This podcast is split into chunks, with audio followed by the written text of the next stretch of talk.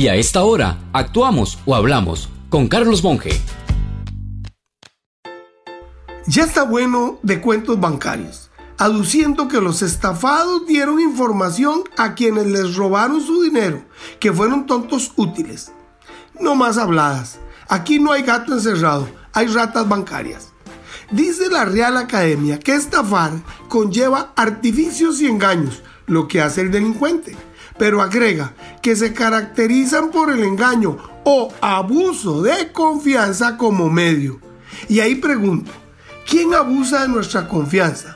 ¿Los delincuentes que utilizan bases de datos bancarias o la entidad que no supo resguardar nuestra información?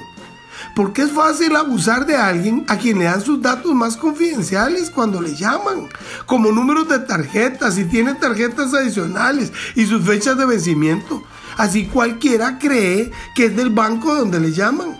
Si hay abuso de confianza, está basado en un abuso de alguien que se dio la información y viene de adentro. Así que por favor, ya no más trucos lingüísticos. El Banco Nacional, que dicen que es uno de los más involucrados, o el popular, el que sea, que dejen de escudarse con la frase usted puede demandar porque saben que un juicio de ese tipo en Costa Rica con el herrumbre judicial durará bien seis o siete años. Además que la mayoría de las sustracciones son por montos en que sale más caro el juicio que lo que se recupere. Pero lo cierto es que para la víctima del banco, lo estafado puede ser su salario o la matrícula de sus estudios.